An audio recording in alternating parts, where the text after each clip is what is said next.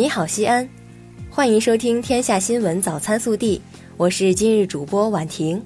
各位早上好，今天是二零一九年一月十五号，星期二。首先来看今日要闻。国家主席习近平十四号在人民大会堂同芬兰总统尼尼斯托举行会谈，两国元首一致同意共同谱写中芬关系发展新篇章。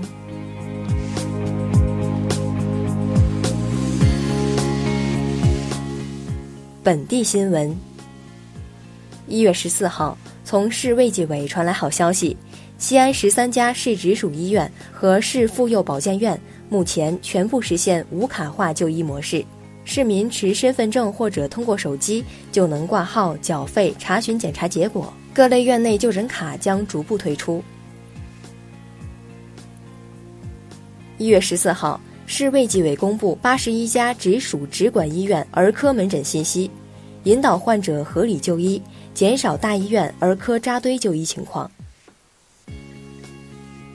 一月十四号二十四时，国内成品油价格迎来二零一九年的首轮调整，汽油每吨上调一百零五元，柴油每吨上调一百零五元。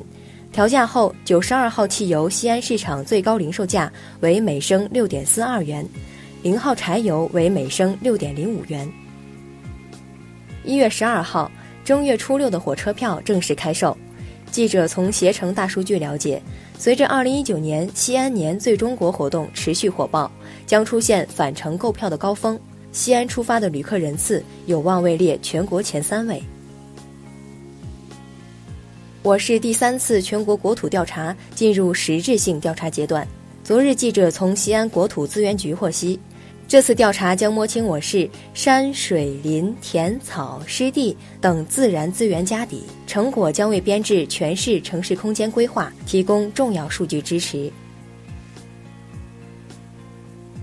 昨日，“一带一路”陕西2019体育精品赛事启动会在西安举行。今年，我省共确定了包括羽毛球俱乐部超级联赛总决赛、亚洲摔跤锦标赛暨奥运会积分赛。国际铁人三项赛暨铁人三项世界锦标赛资格赛等十二项精品赛事，其中西安将举办六项赛事，打造赛事名城。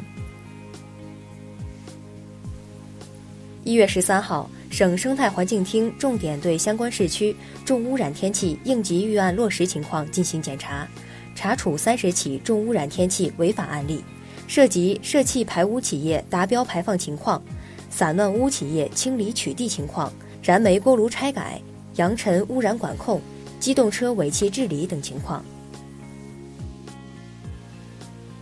一月十四号，省生态环境厅召开新闻发布会，就陕西省黄河流域污水综合排放标准等四项地方标准的修订出台作出解读。四项标准将于一月二十九号起正式实施。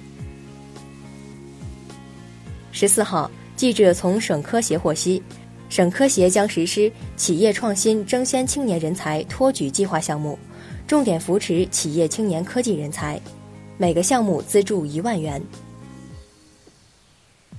一月十四号，记者从省考古研究院获悉，我省考古专家在富平银沟遗址考古发现了历史上繁华了六百年的工商业城镇义亭城。十二号。陕西省神木市百吉矿业李家沟煤矿井下发生事故，造成二十一人遇难。十四号，陕西榆林神木公安局依法对神木市百吉矿业有限责任公司法人张某某和神木市百吉矿业有限责任公司李家沟煤矿矿长胡某某、安全矿长王某某、生产矿长某某某、总工程师涂某某、掘进队队长张某某六人刑事拘留，并冻结企业银行账户。目前案件正在进一步侦办。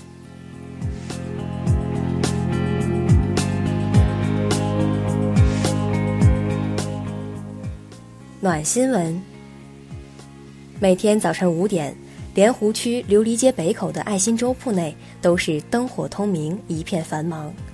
八九名爱心志愿者分工有序，熬粥、炒菜、摆餐具。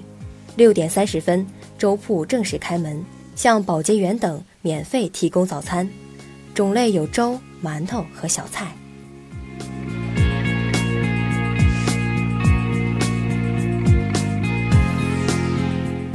国内新闻十五号中国二零一九年第一次降准实施将释放基金七千五百亿。此次降准也是二零一八年以来的第五次有效增加小微企业民营企业等实体经济贷款资金来源。一月十四号，国家航天局宣布，嫦娥五号月面采样返回任务将于今年年底左右实施，我国首次火星探测任务将于二零二零年前后实施。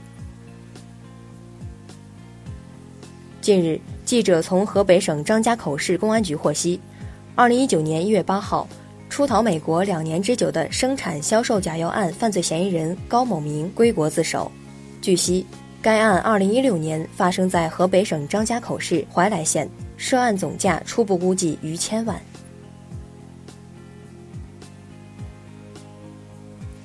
二零一九年一月十四号，辽宁省大连市中级人民法院对加拿大籍被告人罗伯特·劳埃德·谢伦伯格走私毒品案依法进行一审公开开庭审理，并当庭宣判，以走私毒品罪判处被告人谢伦伯格死刑。并处没收个人全部财产。中国足协官网十四号发布公告称，天津权健足球俱乐部有限责任公司更名为天津天海足球俱乐部有限公司，法定代表人为季广。近日，网曝吉林艺术学院艺考现场疑似一监考人员多次为两名考生改画。十四号，校方声明已停止涉事人员的监考工作。事件正在调查。